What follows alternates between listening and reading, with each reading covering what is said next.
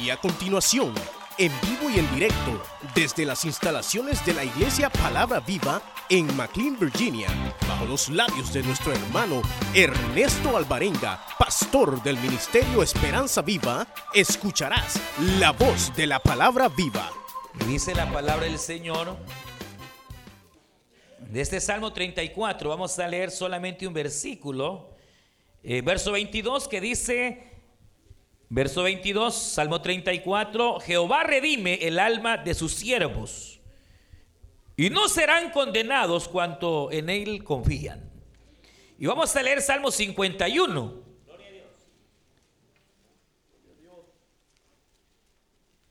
Y verso 16 dice, porque no quieres sacrificio que yo le, daría, no quieres holocausto, los sacrificios de Dios son el espíritu quebrantado, al corazón contrito y humillado, no despreciarás tú, oh Dios. Amén. Gloria a Dios. Vamos a, vamos a orar, hermanos. A tomar estos versículos que nosotros hemos leído, estamos, hermanos, eh, precisamente eh, bajo la línea de lo que implica la llave de David.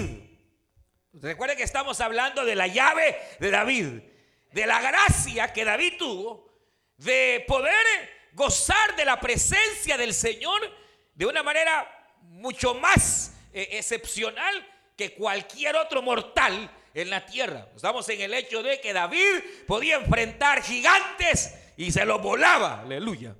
Eh, David gozaba de la presencia del Señor de tal manera, hermanos, que el favor y la misericordia de Dios le siguieron todos los días de su vida. Hemos hablado eh, de, ese accionar que nos abre puertas a donde a los demás se les cierran. Eh, Dios puede abrir esa, esa puerta por actitudes. Recuerde que hablamos de que David tuvo puerta abierta pero porque él tenía la llave o las actitudes correctas para que Dios estuviera con él y las cosas le salieran, hermanos, bien, aún en medio de los conflictos propios de la vida. Hemos hablado de que David era ungido, amén, y que era el ungido de Jehová. Pero no era cualquier ungido, él tenía las tres unciones. La unción de Cristo, que es para perdón de pecados que esa se recibe por gracia. Y eso usted la tiene. Si ya recibió a Cristo como Salvador de su vida, está la segunda unción, que es la que el Espíritu da, que también es por gracia, que cuando nosotros creímos, el Espíritu Santo nos selló para poder servir a los demás. Esa es la segunda unción. Esa es por gracia. Usted no hace nada, sencillamente esa unción se recibe por misericordia. Pero está la tercera unción, por eso David es el hombre de las tres unciones, que es la unción que del Padre, su mano, su presencia, pero esa, esa, no cualquiera la tiene. Habemos creyentes de las, bueno, o, o hay, va bien. Yo quiero tener las tres, aleluya. Pero hay creyentes que tienen dos unciones. Se quedaron en el nivel de Eliseo. Pero ya no hubo, después de Eliseo, el profeta de las tres unciones. Y hay creyentes que sí tienen las tres unciones. Porque la tercera unción, que es la presencia de Dios, esa no es por gracia. Esa hay que buscarla. Esa, hermano, hay que, eh, como dice la escritura, eh, el que temprano me busca, me hallará. Entonces, esa, esa hay que pagar precio. Porque para tener esa presencia del Señor hay que pagar precio, hermano. Eso se obtiene con santidad. Dejando, hermanos, malos hábitos que a veces uno tiene. Porque teniendo esos hábitos y aún a veces amistades, a veces situaciones que uno se permite, ausentan la presencia de Dios. No crea que usted puede ser creyente, pero si es un violento en su casa, puede tener la primera, la segunda unción, pero no la tercera.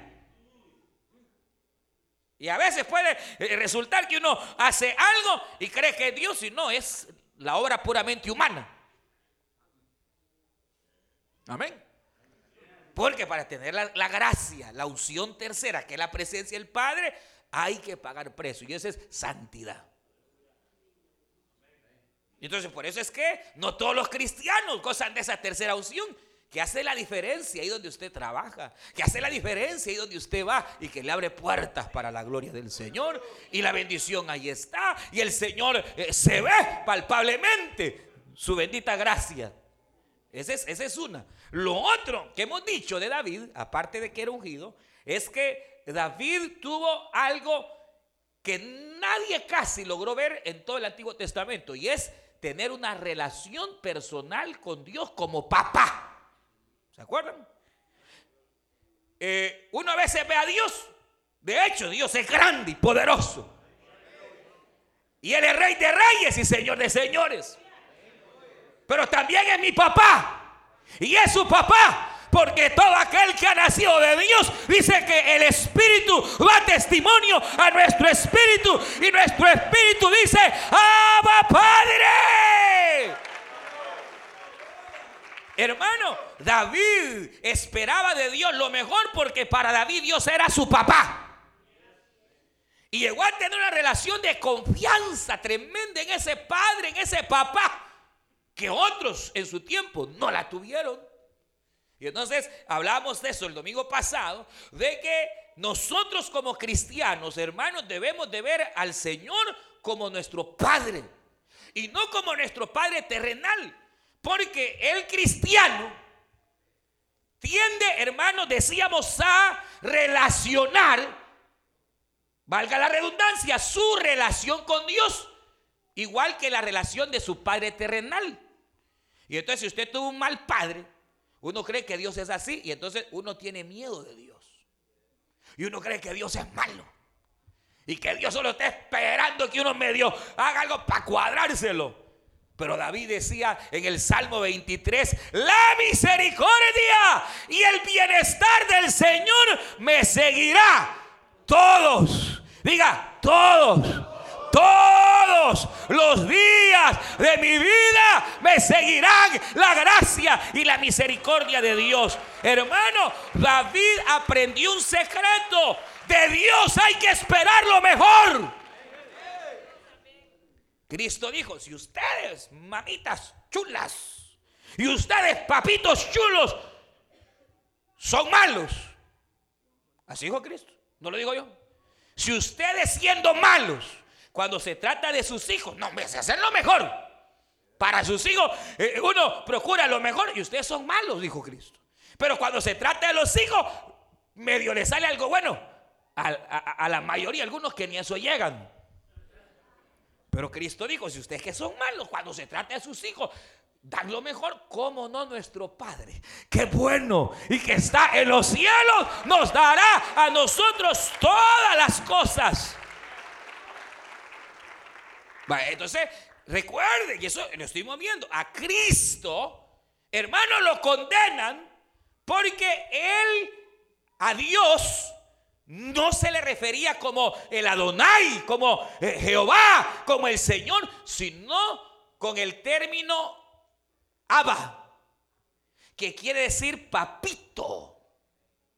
Y entonces al Señor lo condenan porque Él se hizo hijo de Dios, porque no entendían, los hebreos no entendían que ese Dios poderoso de Israel pudiera ser padre. Pero ese era un misterio escondido, porque Dios es papá, Dios es padre, Él es creador, pero más que creador, Él es padre. Y tiene sus hijos y sus hijas que le alabamos y le adoramos y le bendecimos desde ahora y para siempre. Pero entonces David tuvo puerta abierta porque su concepto de Dios no era el que la mayoría tenemos, de un Dios malo, vengativo, y un Dios que nos va a castigar. no, no, no, no, no. David esperaba de Dios lo mejor. Obviamente se implicaba que él sabía que si se portaba mal, Dios lo podía disciplinar. Pero aún en esa disciplina, Dios mostraría su amor, porque el padre al hijo que ama, si el hijo se porta mal, ¿qué dice la Biblia? lo disciplina. Entonces, David fue ungido. David, hermano, además de ser ungido, tuvo una relación de hijo. Una, vio en Dios una relación paternal. Que esa no todos la tienen. Muchos desconfían de Dios. Porque cuando vienen los problemas, al amigo buscan. Dice, ahí hay un problema. Nosotros, yo quiero insistir en esto, como cristianos debemos establecer una relación paternal con el Señor. En donde con Él podemos contar en las buenas y en las malas. Con Él podemos confiar y esperar toda cosa buena de parte del Señor. Santiago dice que todo lo bueno desciende del Padre de las luces, del Dios de misericordia, que es nuestro Padre. Es que, es que cuando, cuando usted se llena de esa realidad que Dios es su papá, a usted no lo detiene nadie. Puede el diablo rugir, puede el diablo, hermano, pretender levantarse, pero no te detiene porque tú eres hijo del rey de reyes, del que creó el cielo y la tierra. uno debe, debe llenarse de ese concepto. ¿Quién es su papá? No, no, no, no, ese, no ese señor bigotudo. No, no, no. Él es su padre terrenal. Ese maestro que ojalá haya sido bueno o malo a saber. ¿Quién es su papá? No, no, no es el señor bigotudo. Su papá es, aparte del maestro bigotudo, su papá es el Señor, es Dios, es aquel que nos llamó y nos escogió desde antes de la fundación del mundo para que seamos sus hijos. ¿Cuántos se sienten hijas de Dios? ¿Se sienten hijos de Dios? ¿De verdad? Eso, eso es vital en la vida cristiana. Otra llave, el perdón. Usted no va a gozar de la presencia del Señor y de que las puertas se le abran si no aprende a perdonar en su corazón. David fue un hombre que aprendió misericordia y aprendió a perdonar. Aunque lo menospreciaban. Aunque hermanos lo perseguían para matarlo, aún a sus enemigos. David eh, les perdonaba. La llave del perdón si en su corazón o en mi corazón no hay perdón, no hay presencia de Dios ni puertas que se abran de verdad. Por eso a veces siendo cristianos hay situaciones que nos va mal porque no hemos aprendido a perdonar. No estamos habituados al perdón. Hay padres que todavía tienen rencor a sus hijos. Hijos hacia el padre, esposos a esposa. Eh, eh, eh, ahí hay que. ¿Quién entrará al lugar santo? Dijo David en el Salmo. El hombre de limpio, de manos y de corazón puro. Aquel que ha aprendido a perdonar las ofensas y el agravio. Y eso no cualquiera. Perdonamos de diente a labio. Ese perdón es de mentira. Porque seguimos sacándole a aquel que nos ofendió lo que nos hizo. Y mientras usted siga sacando con su boca lo que le hicieron, usted no ha perdonado. Perdón es olvido. Perdonó, se olvidó. Así es el Señor. Y he aquí, yo tomaré tus pecados y los lanzaré al fondo de la mar y nunca más me acordaré de ellos. Aleluya, aleluya. Bendita la misericordia del Señor. Pero a veces uno sigue recordando y que me hizo y que me hicieron y que digo y no ha perdonado. Y mientras no haya perdonado, no hay puerta abierta plenamente. La tiene a medias quizás o cerrada pero quiere que le vaya bien en la vida, aprenda a perdonar. Esa es la tercera llave. Bueno, hemos hablado de varias llaves, pero eh, hoy quiero centrarme así rápidamente, hermanos, en un aspecto que también es una llave. Y quizás sea la llave menos querida, pero que a la larga se convierte en una de las llaves más poderosas para poder realmente gozar de las misericordias de Dios en nuestra vida. Fíjese, David fue un hombre que hablamos, perdonó, un hombre ungido, un hombre que eh, vivía, hermano, eh, eh, teniendo a Dios en primer lugar. Esa es la llave de la primicia. David decía, yo no le voy a dar ofrenda a Jehová que no me cueste, me tiene que costar. Porque para David Dios era primero. Y cuando usted y yo aprendemos a que Dios es primero, esa es la llave de las primicias.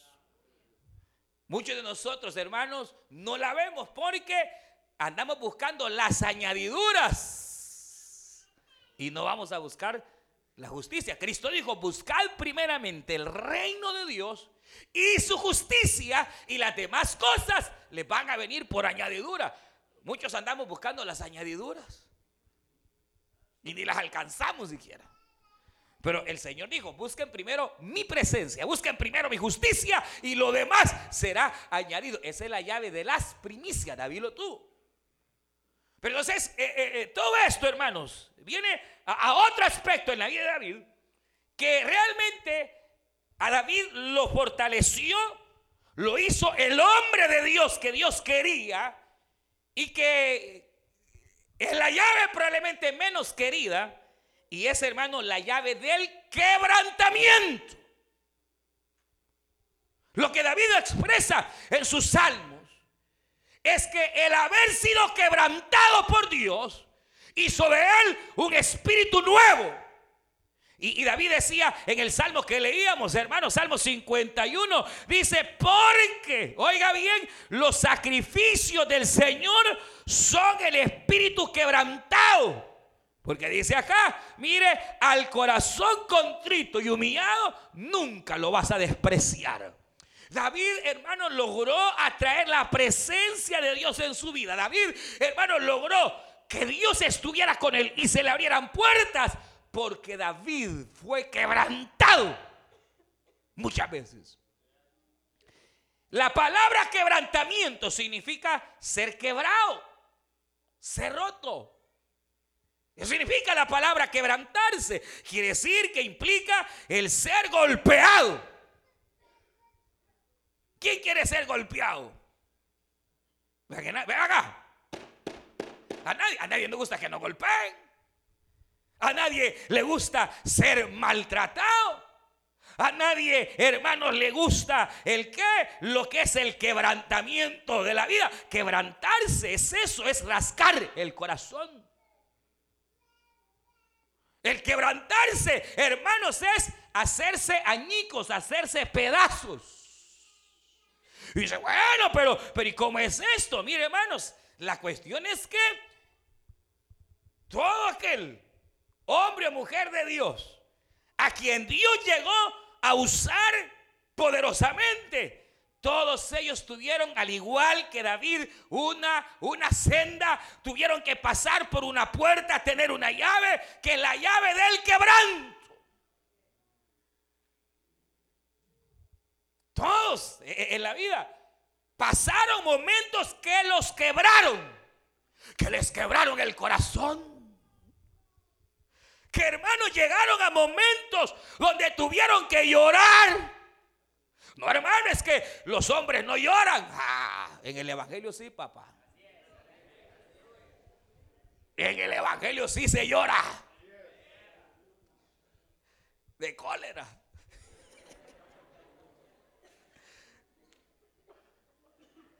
Hermano, usted sabe la vida de David. Dios lo levanta, Dios lo exalta, Dios le da capacidad para enfrentar gigantes. Dios comienza a estar con él, pero eso levantó los celos de Saúl y Saúl comienza a perseguir a David, hermano, durante 15 años.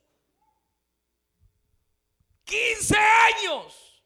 Saúl anduvo persiguiendo a David, hostigando a David, persiguiéndolo. David tuvo que abandonar su casa, andar entre cuevas y de una cueva pasaba a otra. Y de repente cuando David con aquellos que le habían seguido ya sentían más o menos descanso, le decían, ya te halló Saúl, allá viene con su ejército. Tenía que agarrar todos sus cachivaches, hermanos, irse a buscar otra cueva, huyendo de cueva en cueva.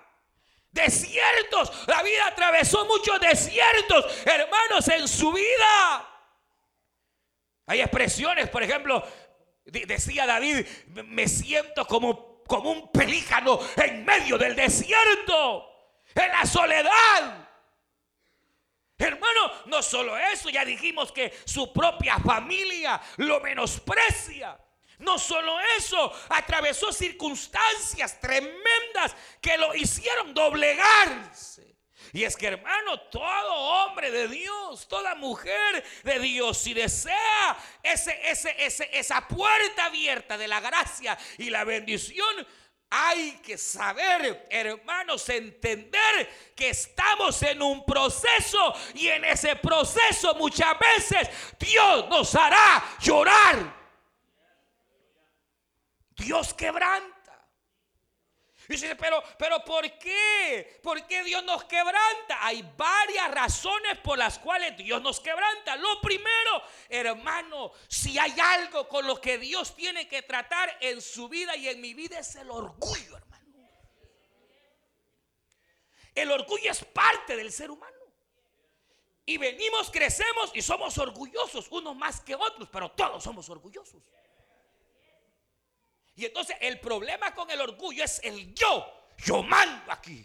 Yo soy el dueño aquí. Yo hago como... Y entonces, hermanos, Dios tiene que comenzar a tratar porque la idea de Dios con nosotros es que en nuestra vida no sea nuestro yo el que gobierne, sino que en nuestra vida el que gobierne sea el rey de reyes, Jesucristo. Por eso en, en el Evangelio se habla de entregarle el corazón al Señor. ¿Usted le entregó su vida a Cristo? Ah, no, no se la han entregado. ¿Le han entregado su vida al Señor? Pues la idea es que uno empiece la vida cristiana, Señor, aquí está mi corazón, te entrego mi vida. Y entonces ahí empieza el proceso en el cual Dios tiene que tratar con nuestro orgullo para doblegarnos, hermanos, porque no puede haber exaltación si no hay humillación. La Biblia dice que aquel que tiene un corazón orgulloso, Dios lo ve de lejos y aunque Dios lo ame y quiere acercarse a él o a ella, no puede. Porque Dios no comparte con los orgullosos, hermanos. Una, una de las áreas donde Dios va a tratar es nuestro orgullo. Que a veces nos creemos más que a otros, hermanos. Por lo que pudimos hacer en la vida o por no sé qué causa. Hermano, uno viene y se convierte en una persona petulante, engreído, creído. Hermano, terco. Porque la terquedad tiene que ver con el orgullo. No, es que yo así digo y así es. Y la cuestión es que nuestros pensamientos no son los pensamientos de Dios. Lo que nosotros llamamos bueno, para Dios muchas veces de hecho es malo. Y lo que es malo nosotros le llamamos bueno. Y entonces viene Dios y tiene que comenzar a tratar con nuestro orgullo, a tratar con nuestra soberbia para que aprendamos, hermanos, a inclinar nuestro rostro. Israel tuvo un problema serio. La Biblia señala que Israel era duro de cerviz. La cerviz es esto, hermano. Es decir, que Israel era duro para agachar su cabeza y postrarse en el polvo y reconocer su falta y su pecado delante de Dios. Más bien Israel era así, petulante y le venían las pruebas, pero Israel más se endurecía. Y venía Dios y tenía que tratar con ellos y más. Hasta que llegaba Israel donde ya no aguantaba. Y entonces Israel tenía que agacharse y reconocer que no hay Dios más grande que nuestro Dios. Aleluya. Que Jehová es Dios y que Él nos hizo y no nosotros, a nosotros mismos. Entonces, eh, eh, todo David tuvo que pasar ese proceso. David fue despreciado de su padre, fue despreciado de sus hermanos. David es perseguido. Eh, hermano, empieza a atravesar tantas situaciones, pero en esos quebrantos Dios lo estaba transformando y lo estaba cambiando. Como dice el Salmo, el Señor ha puesto en mí un espíritu nuevo. ¿Sabe cómo es esto? Yo usted se acuerda, pero, por ejemplo, hubo un hombre llamado Jacob. Jacob era orgulloso. Jacob quería las cosas a mi manera. Jacob era alguien, hermanos, que quería la bendición, pero la quería, hermanos, amañada. Quería la bendición, pero la quería ganar de manera carnal. Jacob fue un hombre a quien Dios, mire, Dios amó a Jacob y Dios tuvo un propósito con Jacob, pero Jacob era tremendo. Y entonces Dios comienza a tratar con Jacob, hermano. Empieza a tratar primero con su propio hermano. Porque los quebrantos a veces vienen de diferentes maneras. A veces puede ser una enfermedad. ¿Sí? Usted se siente sano, fuerte, y de repente, como está tan sano y fuerte, que ni ora, hermano. Viene el verano y como está tan sanito, que en lugar de venir al culto, allá se va para, para, para a jugar pelota. Está tan sano, tan fuerte, tan bendecido, que viene el verano, sale más trabajo y se olvida de la iglesia está tan sano, está hermano tan bendecido que viene el verano y en lugar para la iglesia agarra para el parque, se va para los moles porque está tan sana, está tan bendecida que se olvida de orar. Y en lugar de orar, novelas por aquí, novelas por allá. En lugar de orar, hermano, otras cosas. En lugar de buscar. Y entonces viene Dios y dice, ah, esta se me está alejando. Ah, a este tengo que quebrantarlo. Y de repente en el pleno fervor de la vida, en lo más bonito del verano, ¡pau! La enfermedad. Ahí se acuerda, ay Señor bendito.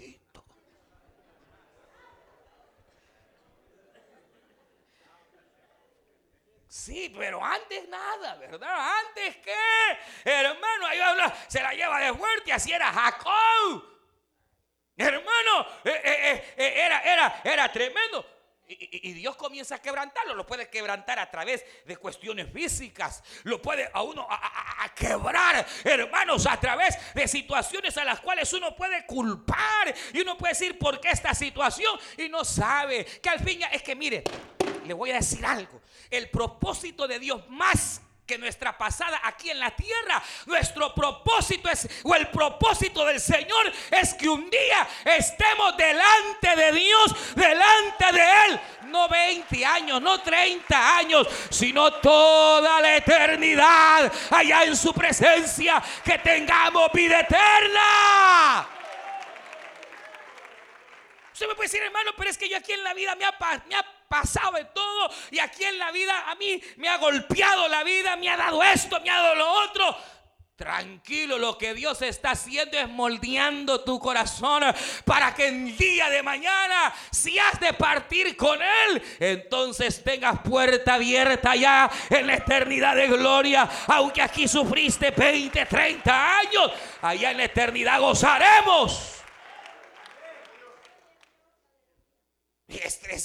Eh, a veces Dios permite circunstancias, hermano, y las permite. A veces, a veces, a veces no son enfermedades, no son, sino son relaciones, los, seres que más amamos. ¿Cuánto padre no ha sido quebrado por sus hijos? Que solo, hermano, a causa de las situaciones adversas, los hijos han doblado rodillas. Y ahí sí andan, hermano, pidiendo oración, pidiendo. Pero si no fuera por eso, Dios puede usar, hermano, eh, a los hijos, puede usar a los hermanos en sangre, puede usar al padre, a la madre, para hermanos crear o golpear en nosotros, quebrarnos. Porque el problema es que, hermanos, estamos así, muy, vivos. Era el problema de Jacob. Jacob era alguien muy vivo, era Vivian, hermanos, y su nombre significa el que usurpa, el que roba. El tipo era desde que nació, hermanos, ni había nacido cuando dice la Biblia que nace Saúl y Jacob lo traía del calcañar. Quería ser siempre el primero. Quería ganarle a los demás.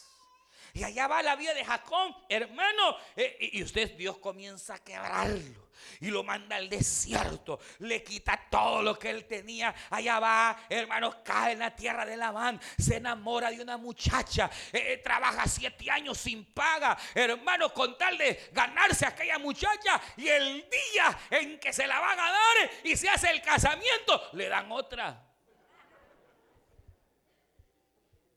El hermano enamorado que estaba y, feliz. Y cuando despierta va viendo que no era Raquel, era Lea. Hermano, y va donde el suegro dice, ¿qué me hiciste? ¿Por qué me engañaste? Yo estoy enamorado de Raquel. Ah, dijo, es que aquí en la tierra donde tú vives no se hace así, se tiene que casar primero la mayor. Y es ley. Me ha dicho antes, le. Hoy trabajame otros siete años más.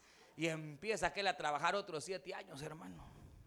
Se lo enganchaban. Le decían que le iban a pagar y no le pagaban, hermano. Le decían, te vamos a doblar el salario. Y era mentira, se los cambiaban. Y en lugar de pagarle más, le pagaban menos. Y él se enojaba y él lloraba y él... Pero era Dios tratando con su orgullo. Era Dios tratando con su sagacidad. Era Dios tratando con él para hacer de él un hombre sencillo, un hombre humilde.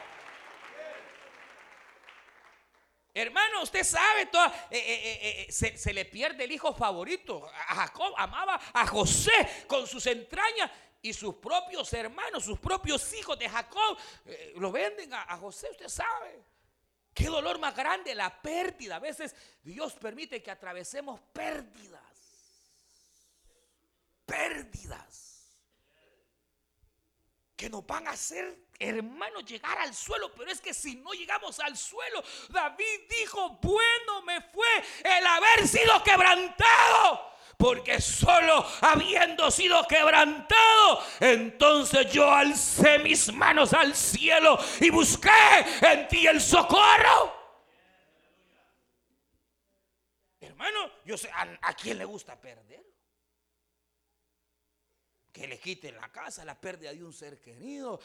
Nadie. Hermano, que de repente vino el marido y se le fue con otra. ¿Quién quiere pasar semejante cosa? O al revés. Nadie quiere perder. Nadie quiere que los hijos se vayan. Nadie quiere, hermanos. Pero a veces Dios a través de las pérdidas nos enseña. ¿Sabe qué otro problema grande tenemos? Oiga, Dios nos quebranta por nuestro orgullo pero también Dios nos quebranta por nuestra dependencia. Porque una de las claves del Evangelio es que usted tiene que aprender a confiar a ciegas en el pastor.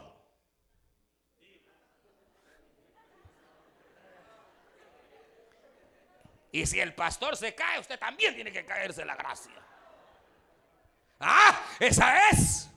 Esa es depender del hombre, depender de la mano del hombre. Por supuesto que no. El creyente no depende del brazo humano. Dependemos de aquel que nos llamó, que nos escogió. Aleluya. El blanco perfecto no es el pastor, es Jesucristo, el eterno Hijo de Dios. Pero ¿cuánto hombre hay que confía en el salario que tiene? Y anda de gallito porque gana bien.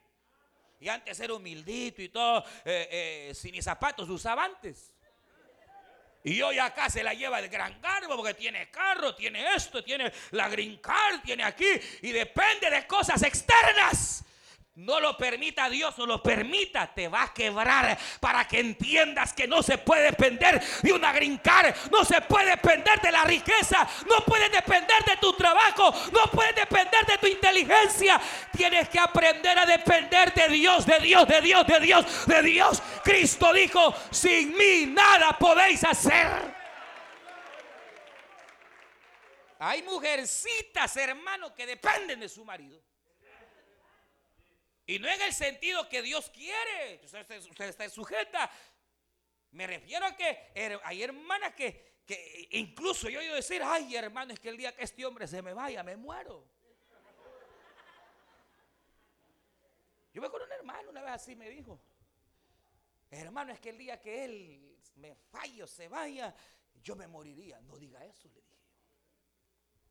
Pues quiere decir que su fe está en este hombre y no en el Señor. Y como a los tres años se le fue el marido. Pues no se murió,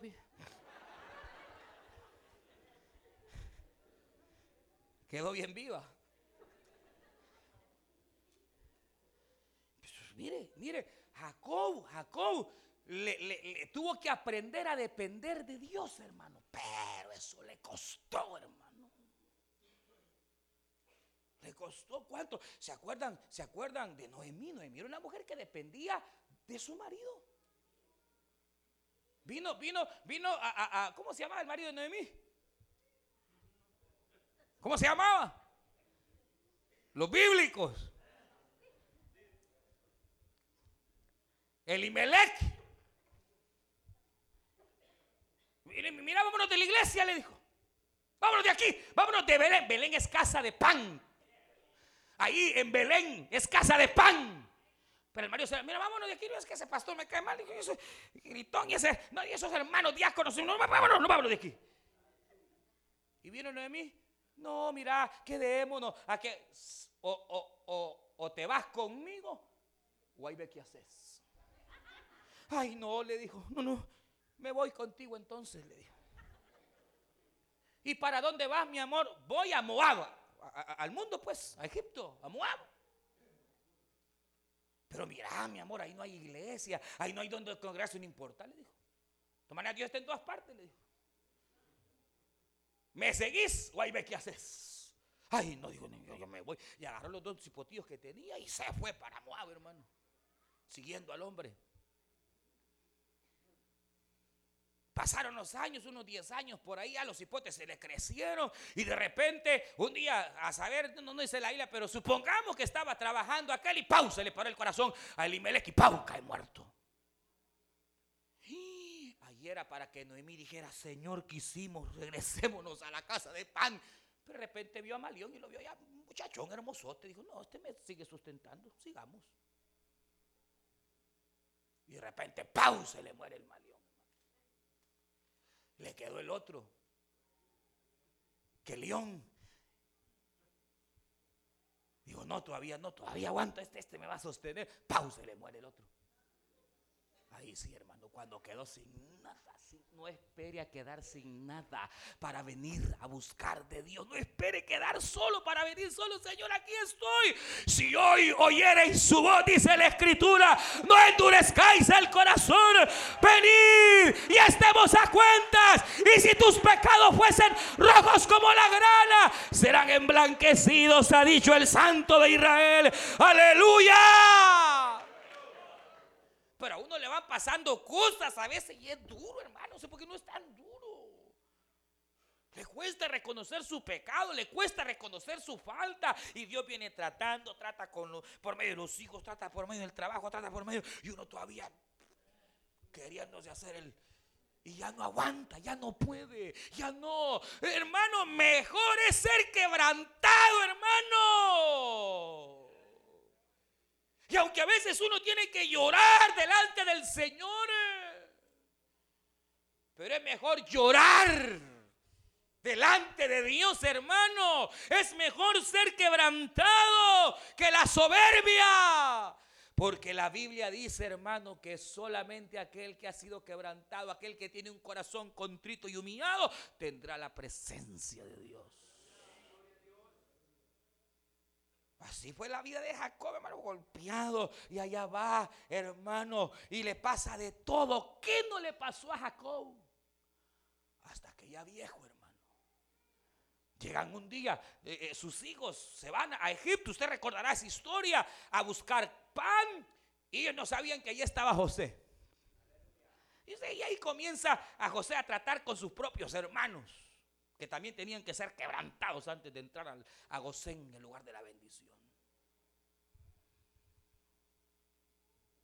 Y, y, cuando llega, entre, no sé la historia, pero llegan a Egipto eh, viene José, los reconoce y los trata como que eran espías, casi los mete presos y, les deja a, uno ahí cautivo y tienen que irse y volver a regresar. Y cuando regresan, José manda que las copas eh, o el dinero se los metieran en los cranos y empieza Dios a tratar, hermano, con ellos. Pero vea, hay un detalle, hay un detalle tremendo, tremendo. Cuando llega hermano Rubén y le dice, le dice a su padre Jacob, ya Jacob ya es un hombre mayor. Y le dice, le dice estas palabras. El Señor de Egipto tiene a Simeón y hoy nos ha pedido que llevemos a Benjamín. Y entonces él se sentó. Ya había perdido a José. Ya había perdido a su esposa amada. Ya hermano había, había sido que entonces se sentó y dijo estas palabras.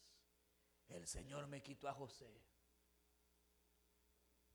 me ha quitado a Simeón y hoy me quiere quitar a mi niño menor, pues haga Jehová como él quiera.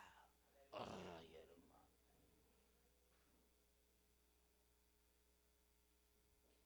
Y lloró y besó al niño y dejó que se fuera.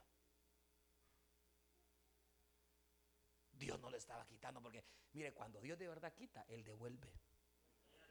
Diga gloria a Dios. Porque cuando Dios quita, Él restituye. Dios es bueno. Dios es bueno. Dios es bueno. Cuando quizás por tratar con nosotros nos quiebra y nos quita, no alterque, no sea bocón, no blasfeme, tranquila, tranquilo, espere en Dios, porque aquello que le ha quitado, Él lo devolverá al ciento por uno, porque bendito es Jehová para siempre. Pero mire, mire, qué tremendo. Hasta entonces, después de tanta situación, Jacob puede decir, hágase la voluntad de Dios. ¿Qué fuéramos nosotros, hermanos?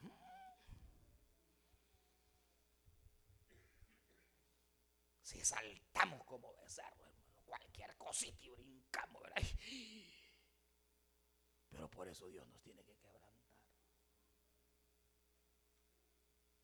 ¿Cuánto caso hay, hermano, en la escritura?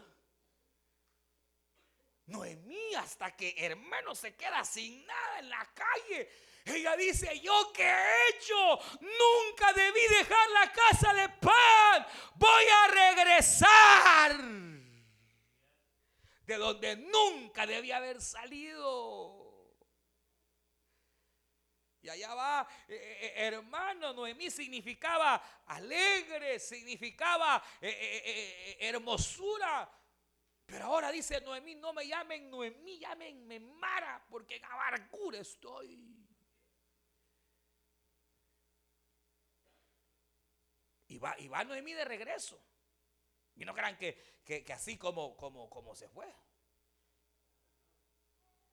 Así como pasa que uno viene al revés de aquí, que, uno viene sin nadie allá. Y aquí Dios lo comienza a bendecir. Y cuando uno va a veces de aquí para allá, no hombre, ni la reconocen a la hermana. Porque llega, con el pelo rubio. llega toda pintada, hermano. Se vino de ojos negritos y hoy son azules.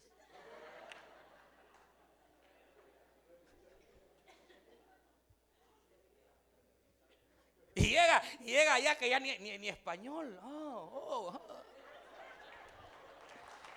¡Qué terrible! ¡Qué terrible! A, a Noemí le pasó al revés. Cuando tiene que regresar cuando tiene que volver. Hermano, era irreconocible. Hermano, aquella mujer llegó, no era la placentera, no era la mujer alegre. Llegó humillada.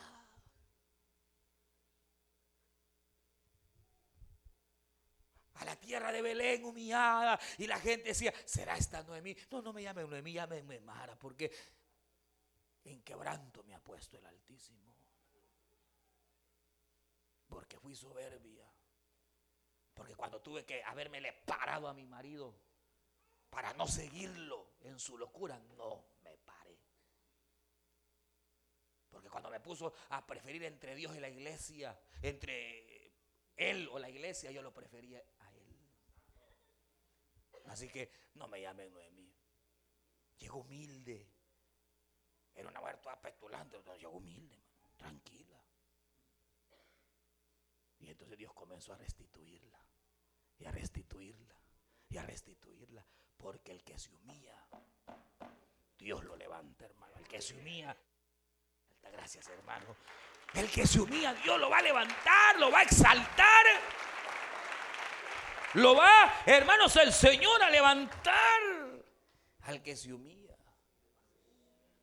Jacob, después de tanto problema, de tanta lucha, llegó y dijo: No, hágase como Dios quiera.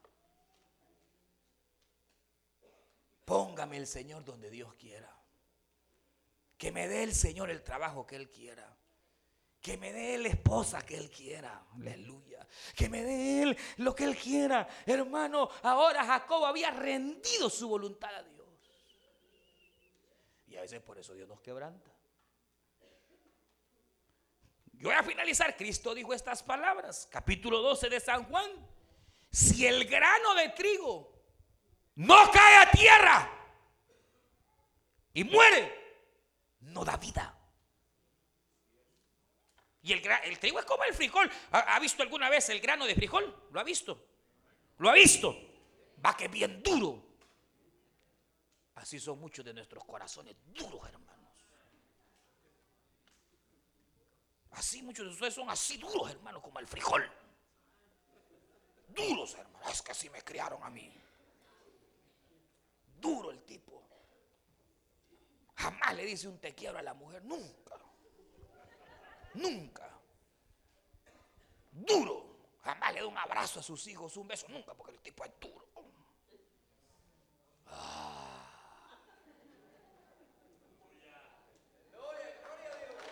Hermano. Ay. Porque, pues sí, Terco, le están diciendo que se entregue y no quiere. Terco, terco, duro, duro, terco. Es que así es. Y como yo digo, es terco el tipo. Pero igual que el frijol. Que para que, hermano, ese frijol pueda comerse, hay que meterlo a presión, hermano, y a una olla con agua hervida. Pero mire, mire, Después de haberse metido en la olla y de estar bien hervido el frijol, ya sale blandito, blandito, blandito, hermano. O, métalo a tierra, métalo, ese frijol duro en tierra. La tierra lo va ablandando y lo y cuando menos siente sale una plantita nueva.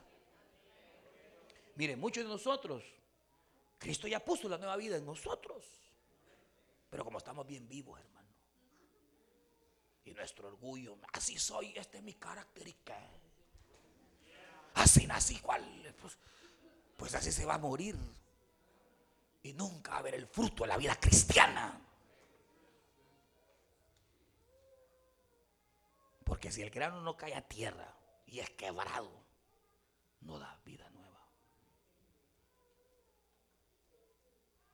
Que Dios nos Vamos a ponernos en pie y vamos a orar. Usted escuchó el mensaje restaurador de Jesucristo desde las instalaciones de la iglesia Palabra Viva en McLean, Virginia.